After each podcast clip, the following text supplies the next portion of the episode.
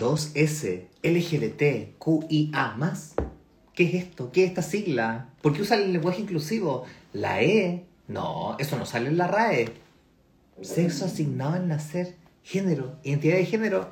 No cacho nada, doctor Guachini. ¿Me podría explicar qué significa toda esta maraña de vocabulario nuevo que no logro integrar?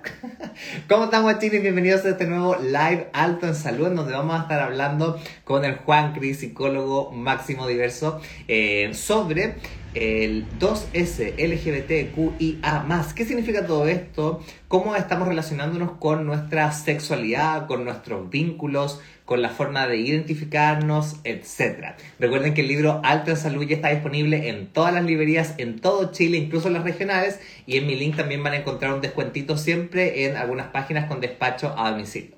¿De dónde se están conectando, guachinis? ¿De dónde están hoy día? Voy a invitar ahora al Juancri para que podamos conversar un ratito sobre eh, diversidad, disidencias y muchas cosillas más. A ver, aquí. Vamos. ¿De dónde están? ¿Dónde están? Todos los que han grabados. Villarrica, hello. ¡Holi! ¡Holi! ¿Cómo estáis? Bien, ¿y tú? ¿Me escuchas bien? Sí, todo muy bien. Súper. Yo aquí estoy en la casita de mi mamá. Vine a verla un ratito. Mira, mira quién tengo al lado. Ay, no, amo, me encanta. El perrito de mi mamá, el balto. Así que ¿Tú cómo estás ahí? Qué bacán. Todo muy bien. Oye, feliz de poder aquí compartir un ratito contigo sobre este capítulo del libro. Eh, y bacán que podamos tener ahí toda tu experticia eh, con respecto a estos temas. Eh, y para los que no conocen a Juan Cris, quiero que puedas comentarnos un poquitín a qué te dedicáis, en qué consiste lo que compartes en Instagram. Y de ahí vamos a hablar un poquitín sobre esta sigla que muchas personas no entienden, pero que yo creo que ya, van a empezar a entender, sobre todo acá en Chile. Buenísimo. Eh, bueno, gracias primero, Nico, por la invitación. Para mí es un honor y, demasiado entretenido estar acá. O sea, me encanta.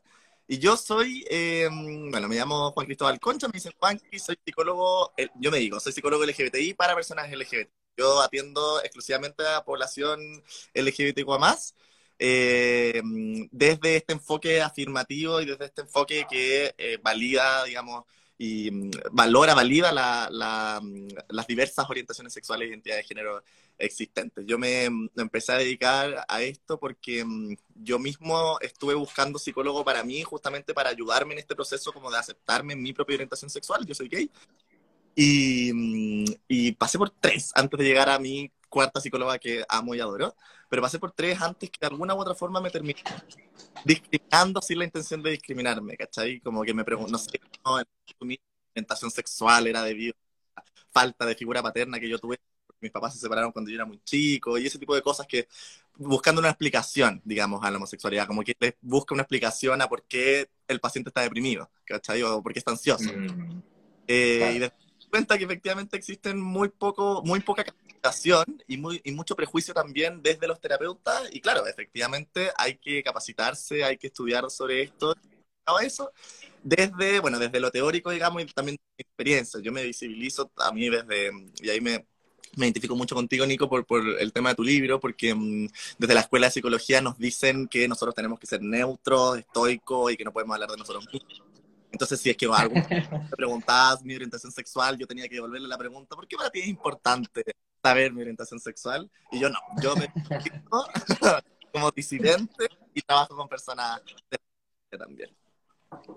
Oye, gracias por eh, un poquitín de tu proceso personal, porque de verdad eh, sí, yo recuerdo una vez que en, el colegio eh, muchos, algunos amigos también me decían un poco lo mismo, lo mismo que a ti te dijo el terapeuta, pero eran como eh, niños, ¿cachai? dicen, sí, es que como te faltó la figura paterna de tu papá, entonces por eso desarrollaste como cierto tipo de manerismos o formas de expresarte, no sé qué, y yo así como, no, entonces, nada, como que fue también un, un, un trabajo por ejemplo, a pacientes lesbianas que yo he tenido, o psicólogos anteriores han son lesbianas por, por ejemplo, una violación, ¿cachai? Un abuso, eh, y ese tipo de cosas, ¿cachai? Como que está este, esta lógica, como, a ver, la homosexualidad recién se retiró de los manuales, eh, o sea, del listado de enfermedades mentales el 90 recién de la Organización Mundial de la Salud. Eh, entonces, muchos terapeutas que hoy día están vivos crecieron con la idea de que ser LGBTI más es una enfermedad, ¿cachai? Entonces le buscan una explicación a por qué eres lesbiana, por qué eres, ¿cachai? Y al final buscarle una explicación a eso es como buscarle una explicación a por qué tus ojos son de color verde, azules. Nace. Claro, ¿no? como buscar una explicación, oye, pero ¿por qué será hétero? ¿Ah? Claro. ¿cuál, ¿Cuál es la explicación? ¿Cuál? ¿Cuál? No, no, no lo logro. Ya. Eh, es, como, es como un poco para pa ir como darle, darle un poco de humor a esto que a nosotros puede parecernos muy absurdo, pero que todavía sigue ocurriendo. Y cuéntanos un poquitín, ¿a qué significa, qué significa el término disidencia y por qué se utiliza dentro de eh, como la comunidad diversa? Ajá. Ya, ese, ese término es súper, es, es, es, moderno, digamos, o sea, no, no, era un término que se ocupaba hace, yo te diría, hace unos cinco años, que, nosotros. Eh, y hay una diferencia y se habla del concepto de disidencias para eh, como um, dividirlo, separarlo del concepto de diversidad, ¿ya? La diversidad, es, todos somos diversos, o sea, la diversidad sexual nos involucra a todos, personas heterosexuales, género, a género, homosexuales, bisexuales, etcétera, ¿sí? O sea, para yo siempre digo en, mi, en mis charlas que efectivamente todos somos parte de la diversidad sexual porque todos somos diversos sexualmente. Solamente que se piensa que lo hetero es lo normal, lo hetero es como lo correcto, y desde ahí todo lo, lo demás es diverso. No, todos somos diversos, ¿cachai? Y la es este concepto que, ha, que ahí efectivamente se separa con lo heterosexual cisgénero, porque en el fondo somos disidentes del sistema, ¿cachai? de este sistema heteronormado, la, heteronormatividad, este sistema que te dictamina y te dice de que lo heterosexual es lo único correcto, normal y obligatorio, y que todo lo que escape de lo heterosexual, por género es considerado como normal. Entonces la disidencia vendría a ser todas estas otras orientaciones sexuales, e identidades de género que escapan de esa norma, que escapan mm. y que cuestionadas, que son discriminadas y que han sido discriminadas. Por eso existe, digamos, la salida del closet, finalmente. Si es que nosotros no asumimos que todo el mundo es heterosexual y que todo el mundo es cisgénero, no tendría por qué existir la salida del closet. Pero claro, todavía estamos en un sistema en el que separamos lo normal de lo normal y por eso habemos algunos que dis disentimos de este sistema. Ya, perfecto, me quedó súper claro. Y yo siento que también es como importante eh, explícitamente decir que la sigla, por ejemplo, el 2S se refiere a dos espíritus, L a lesbiana, G a gay, B a bisexual, T a transgénero, I a intersexual, Q a queer, A asexual o romántico, plus el más porque también van lo más probable a seguir apareciendo muchas otras personas, muchos otros seres humanos que se identifiquen de otra forma. Mm. Y cuéntame un poquitín cómo ha sido también para ti, por ejemplo, eh, ir integrando estos conceptos y también ir ayudando a las personas a que logren de alguna u otra forma sentirse identificadas con alguna de estas letras, porque obviamente somos mucho más que una letra, mucho más que una identificación de algo en específico con respecto a nuestro género, sexualidad, etcétera. Pero ¿ha sido difícil? ¿Ha sido interesante? ¿Cómo lo has vivido tú como tu, tu psicólogo? Eh, sí, ha sido bien complejo. De hecho, cuando yo empecé a estudiar esto, que fue hace como unos años atrás, eh, para mí era como una explosión porque eh, porque eran conceptos que uno nunca había estudiado y que uno nunca se los había cuestionado, ¿cachai? Uno a lo más conocía, y, pero um, todo lo demás que ha salido, eh, eh, o sea, que más que, que ha salido, que se ha visibilizado, eh, es, o sea, es una deconstrucción permanente en la, en la teoría LGBTI o la teoría de las disidencias sexuales, está en permanente actualización. Entonces, es difícil ir como siguiéndole la, la pauta porque ah, como permanentemente se está actualizando. Entonces lo que hace dos años ya está desactualizado, por decirlo así. Entonces desde ahí, claro, fue una deconstrucción gigante y yo siempre cuando hago charlas a psicólogos, a empresas, les digo, mira, si es que les quedaron dudas y si es que no entendieron, si es que estamos confundidos, eso un montón. El punto es que por lo menos como integren de que hay mucho más que lo heterosexual. Entonces desde ahí, claro, permanente, y en específico para, para mm, y es como para todo, ¿cachai? Tanto para consejo para uno, para psicólogos, para amigues, para personas. Eh, la práctica clínica tiende a ayudarle al paciente a ver con qué se identifica, ¿cachai? Y muchos psicólogos en esto de decirle al paciente lo que es. Entonces, ya Nico, por lo grado tú te deberías, tú calzáis más con lo que es lo trans, por ejemplo. Entonces tú, yo, ¿cachai? Y esto es incorrecto, porque es, es, como un diagnóstico, seguimos la misma lógica del diagnóstico, es decir, al paciente, ¿cachai? Y es al revés. El terapeuta lo que tiene que hacer es estar en el acompañamiento permanente del, del paciente. El paciente va a ser quien lo defina. Y ahí también es importante, y a propósito uno de los comentarios que leía eh, de las personas conectadas acá, que uno decía como, ¿para qué tanta venta? ¿Para qué tanta cosa? Déjense de inventar más cosas y todo. Y, a mí me han dicho muchas veces eso, como, Juancri, pero ¿para qué tanta letra? ¿Por qué no puede ser, no sé, el orgullo gay nomás? Y en el fondo, y en el fondo, claro, y, y, a veces me lo dicen con buenas intenciones, como, pero si todos somos, todos somos humanos, ¿para qué tanta etiqueta? No deberían existir las etiquetas, y de hecho, lógica, ¿cierto? Como que es verdad que pero lo que hace la etiqueta, lo bueno de las etiquetas, es que te ayuda a ponerle nombre. ¿Cachai? Entonces, claro, tal vez, pucha, como que lata esto de que tengamos que encasillarnos, pero el encasillarnos nos ayuda a saber que somos los únicos. Que efectivamente, así como hay personas que, o sea, yo al sentir esto, sé y conozco que hay personas que sienten, hay una bandera con esto que yo siento. ¿cachai? Y esto, apropiar eso es muy bonito. Y en la práctica clínica lo que uno tiene que ir haciendo con el paciente con el paciente es ir acompañándole, ¿cachai? Ir acompañándole en este proceso, mostrándole las etiquetas que hay, eh, psicoeducándolo, pero él es el que define. Él es el, ella es el que entiende la etiqueta, tiene que entenderla, ¿cachai? Por ejemplo, em, ser gay para mí puede ser muy distinto que lo que es ser gay para ti y para el resto, ¿cachai? Una, para mí, por ejemplo, ser gay es solamente sentir atracción exclusiva a hombres. Y para otro gay puede ser sentir atracción hacia hombres, pero calentarse, por ejemplo, con mujeres igual. Se, gay todavía, ¿cachai? Porque uno no, o sea, la etiqueta no te tiene que controlar. La etiqueta está en el universo para que tú la uses, pero tú usas la etiqueta, no la etiqueta te usa a ti. Y eso yo creo que es el, que uno más tiene que construirse y saber que habiendo etiquetas que uno puede usar, cada persona se identifica con lo que quiere y con lo que más le hace sentido y cada persona lo interpreta del modo que cada persona quiere interpretarla. Oye, eh, con respecto a esto, eh, es bien interesante porque yo siento que en la desinformación y en la ignorancia de este tipo de eh, información que estaba, que está ocurriendo, o sea, yo lo más probable es que para una persona quizás de 30, 40, 50, 60 o más años, puede parecer esto como extraño, pero ¿para qué tanta etiqueta, para qué tanta letra, etcétera? pero para una niña, un niño, un niñe, eh, un adolescente, un adulto joven, esto va a ser fundamental para poder sentirse eh, como apropiado de su forma, de su identificación.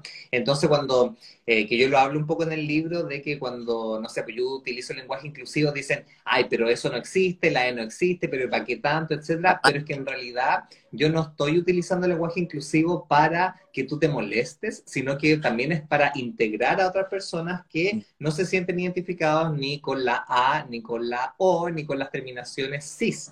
Entonces, eh, es como muy importante, como yo siento, ver esto desde una perspectiva más amplia, que no solamente soy yo en el mundo sintiéndome como yo me siento, sino que hay múltiples otras personas que se sienten de múltiples otras formas y que quizás no se sienten identificadas con lo que yo a mis 30, 40, 50, 60 años me he sentido identificado con toda la vida. Y ahí aparece un tema importante que yo te quiero preguntar, porque debido a esta nueva información y también desinformación e ignorancia, tiende a confundirse eh, diagnóstico específico en donde claramente hay eh, como utilización del cuerpo de otras personas para satisfacer placeres que eh, terminan abusando, violentando a otras personas, como por ejemplo la pedofilia. Y dicen, algunas personas dicen que la pedofilia es también una orientación sexual y que también hay que aceptarlo. Mm. Eh, ¿Qué piensas tú de esto? Porque yo también siento que eso tiene que ver con la desinformación y como la, confusión de conceptos. Sí, y eso al final justamente mantiene la homofobia, la LGBTfobia, ¿cachai? Porque es como, bueno, si estamos dejando que todo el mundo se meta con todo el mundo, entonces ahora las personas se pueden meter con los niños. Y no, porque yo aquí hago la diferencia de que, por ejemplo, una, se dice que la pedofilia es una orientación sexual, ¿cierto? Porque en el fondo es sentir atracción hacia yo quiera. Entonces, si es que estamos aceptando, yo puedo sentir atracción a quien yo quiera. Y no, porque la orientación sexual es la atracción hacia géneros. ¿Cachai? Yo me puedo sentir atraído a hombres, a mujeres o hacia cualquier otro género. la pedofilia no es de género, niños, ¿cachai? Es personas que no pueden consentir, que no tienen la capacidad y, la, y, el desarrollo biológico cerebral para consentir. ¿Cachai? Entonces, por eso la pedofilia no cae en la lucha LGBTI, porque justamente cae en, en, la categoría de trastornos sexuales, ¿cachai? Porque no es, no es una orientación hacia un género, no es que a mí me gusten los hombres o las mujeres o las personas no binarias, quien sea, me gustan personas que no tienen la capacidad de consentir. Entonces, por eso cae en la categoría de, de trastornos sexuales, de delitos sexuales. ¿cachai? Esa es la importante. Y eso es, es, lo, es lo fome, porque al final una lucha como tan noble como es la lucha LGBTI, es como, bueno, déjenos ser quien somos, déjenos amar a quien queramos, al final se mancha y la, y la gente la mancha mezclando peras con manzanas, mezclando orientaciones sexuales con trastornos sexuales, que es distinto, es totalmente distinto. La orientación es hacia quien yo me siento atraído. El trastorno sexual es, es, un, es un trastorno, como es una enfermedad, ¿cachai? Entonces, si nosotros mezclamos eso, todavía nos mantenemos en la época, hace 30, 40 años atrás, en la que seguíamos siendo considerados, seguíamos en, en el listado de enfermedades mentales de los manuales de psiquiatría. ¿cachai? Claro. Y mm, eh, encuentro como súper importante que tú mencionaste un tema no binario. ¿Qué es ser no binario? Porque eh, yo en mi libro eh, cuento que yo me identifico con los dos espíritus, la no binariez, la fluidez sexual, la pansexualidad y el amor libre. Entonces hay como varios nuevos conceptos. Entonces, partamos para las personas no binarias, no binario, ¿qué significa eso? Hombre, mujer, las dos cosas, esta cuestión se volvió más rara todavía ya ah, hablemos un poquitín de no binarias. Cuando yo vi como tú te identificabas, yo me imagino que mucha gente quedó como, ¿qué? ¿Cómo, ¿Cómo te digo? Eh, lo no binario puede ser o un, un concepto parado. ¿ya? Yo como persona me puedo identificar y una persona no binaria, a mí no me gusta decir, es, es, como lo más... A ver, a mí no me gusta decir esto, pero lo voy a decir porque creo que es lo más concreto. Es una persona que no se identifica hombre ni como mujer. ¿Por qué a mí no me gusta decirlo así? Porque no me gusta definir a las personas por lo que no son. O sea, yo que me identifico como hombre, no soy una no mujer. Yo soy un hombre, no soy una no mujer. Entonces las personas no binarias son ah. no binarias. Punto. Son, no caen. Porque creo, ah, como para explicar las personas no binarias, tenemos que hablar de qué es lo binario. ¿Cachai? Y lo binario es, o la identificación binaria, es creer que solamente existen dos géneros en el universo en el que hombres y mujeres, ¿ya? Pero en realidad, el género y la orientación sexual, la expresión de género y el sexo biológico, todo es un espectro, no son dos polos, es un espectro que uno puede estar acá, uno puede estar acá, uno puede transitar, uno puede fluir, estar en lo extremo, y uno se puede identificar con lo que, con lo, con, con lo que siente espectro, ¿cachai? Y las personas no binarias, por ende, caerían en todo, si estos son los polos, caerían en todo esto que está acá todo el espectro, que uno puede ser 90% mujer, por ejemplo. Eso podría ser no binario, ¿sí? Ahora, eso como concepto identitario, ¿ok? Y como concepto paraguas, lo no el no binario puede em, resumir una categoría que, o sea, puede resumir distintos tipos de categorías. Dentro de lo no binario podemos em, encontrar a las personas bigénero, que son las personas que se identifican como hombres y mujeres, con las personas pangénero, que son las personas que se identifican con muchos géneros, con las personas demi-boy o demi-girl, que los demi-boys son los que son, que se identifican parcialmente, pero no totalmente como hombre, las demi-girls son las personas que se identifican parcialmente, pero no totalmente como mujer, y así un montón más. Entonces, desde, desde ahí, importante que nosotros empecemos a ver el, a las personas, con los géneros de las personas, como más de dos, que dejemos, al ser humano le gusta partir al universo en dos. Hombre, masculino. Siempre dos. Siempre dos. y no. Hombre, mujer. Eh, gays, heteros. Y no, existe todo un espectro adentro. De hecho, machos y hembras. También existen las personas intersexuales. Entonces, todo, existe todo un espectro en el, que, en el que nosotros efectivamente podemos visibilizar para darle tal vez una explicación a por qué a veces no me siento, por ejemplo, compenetrado.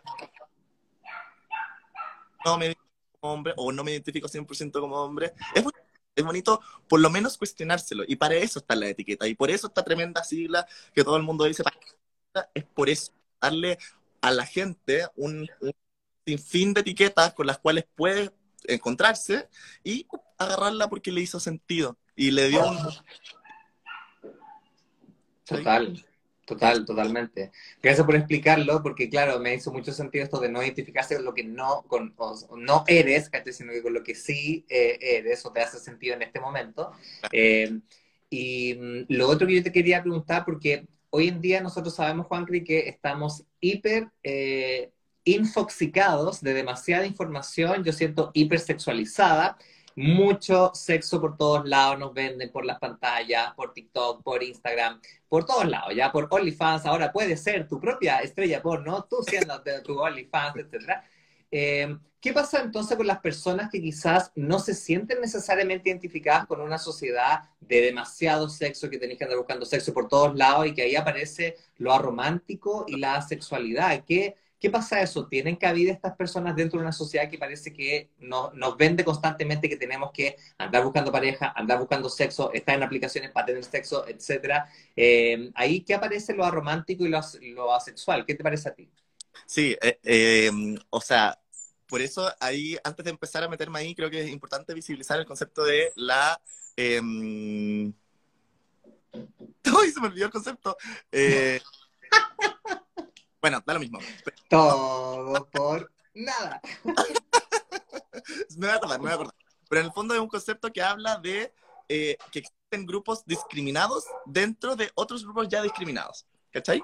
Entonces, por ejemplo, no es lo mismo ser una persona gay eh, pero que soy blanco, a ser una persona gay negro. O una, una mujer lesbiana, blanca, rica, a una mujer lesbiana, indígena, pobre. ¿Cachai? Existen grupos más discriminados dentro de otros grupos ya discriminados.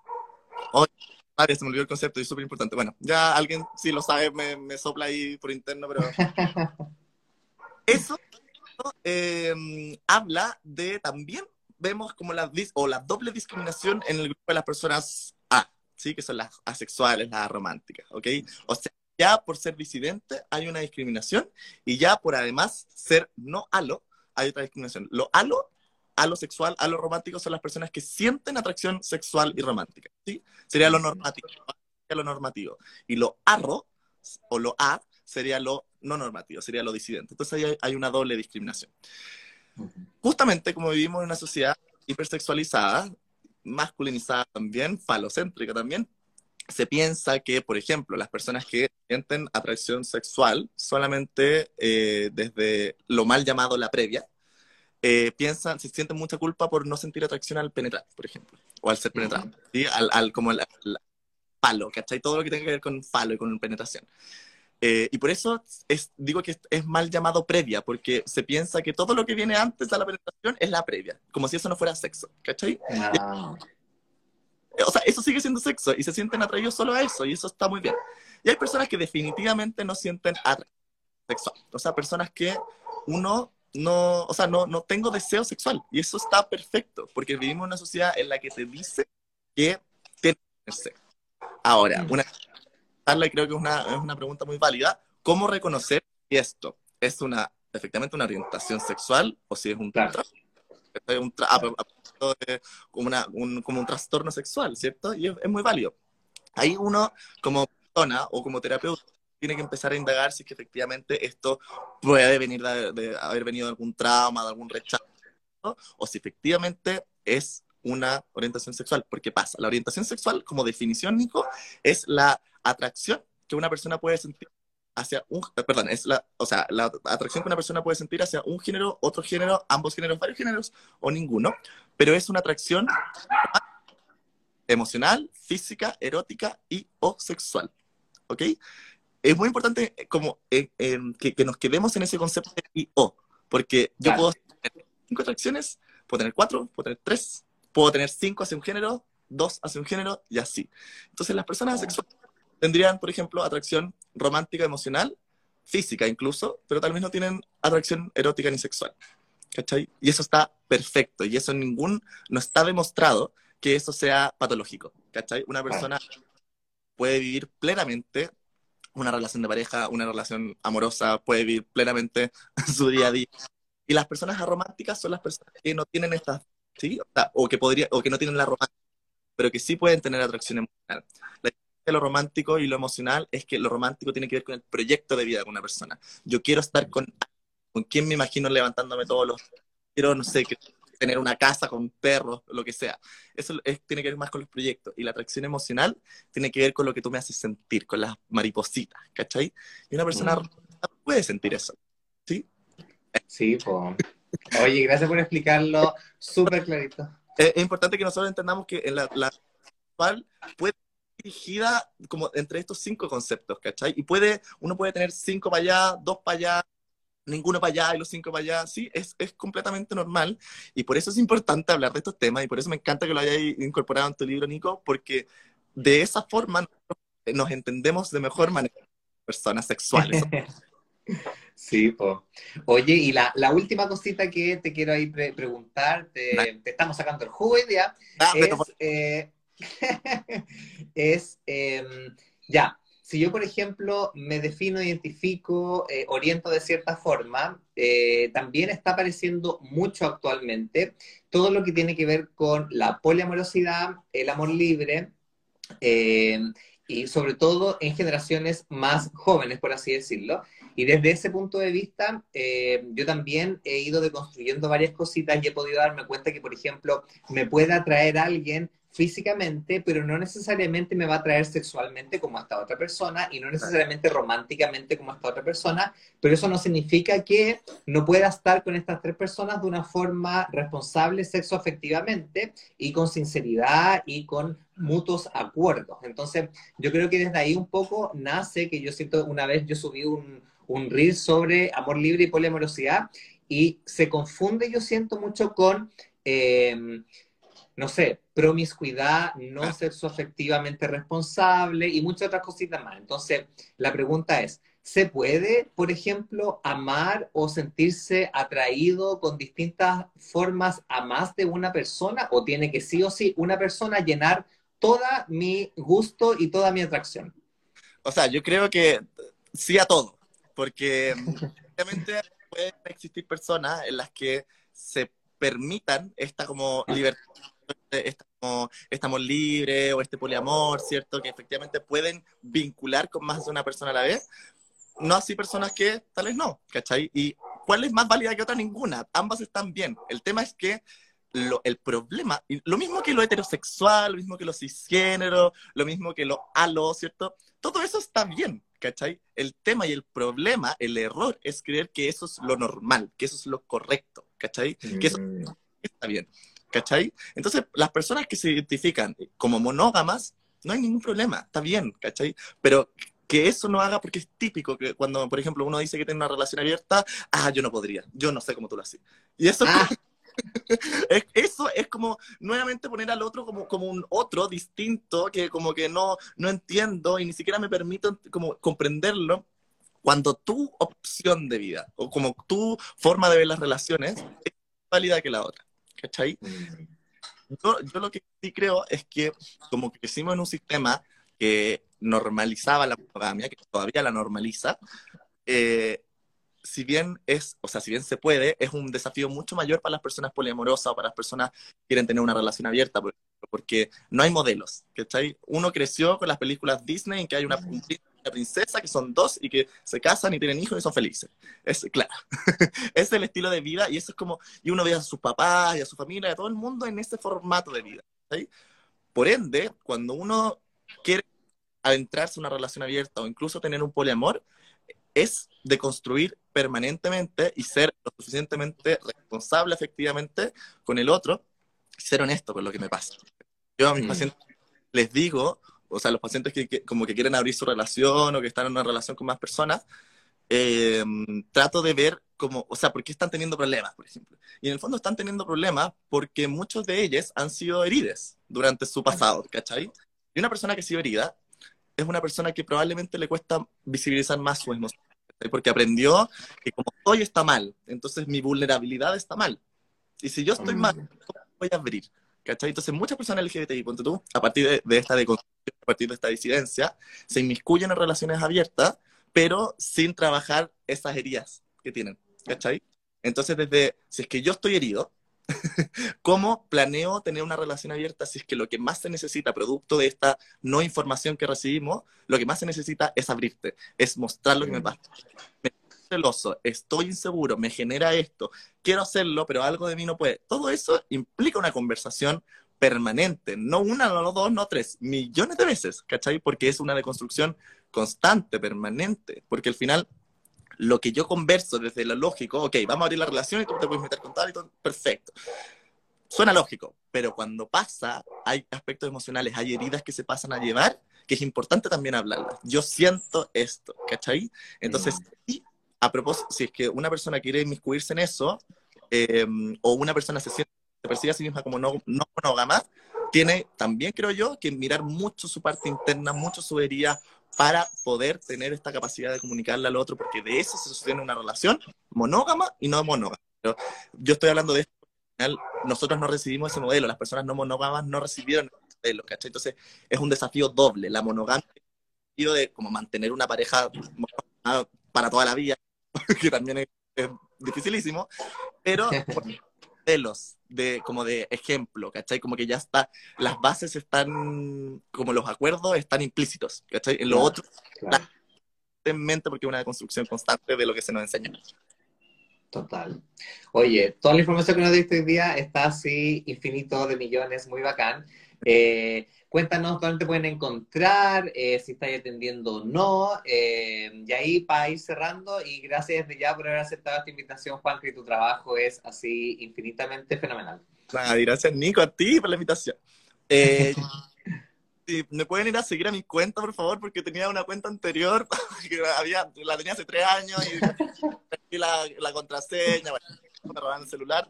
Así que tuve que hacer una nueva cuenta, así que agradecería mucho el follow de las personas hoy día. Eh, pueden ingresar a mi página web en caso de que alguien quiera una consulta. Está, estamos, o sea, estoy con mi agenda cerrada, pero estoy con lista de espera. Así que, o sea, tengo mi cuerpo lleno, pero cada vez que voy dando de alta, agrego a alguien a paciente. Y justamente también quiero pasar el dato de que yo cuento con un equipo de psicólogos y psiquiatras que eh, trabajamos con población LGBTI.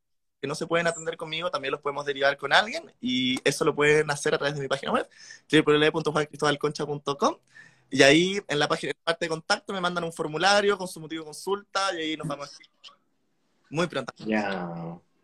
Oye, muchas, muchas gracias por estar aquí, gracias por toda la información que estáis entregando, guachito, y estamos ahí hablando, y gracias a todos los guachines que estuvieron el día por aquí. Gracias, gracias a todos los que estuvieron. Un besito. Nos vemos. Chao.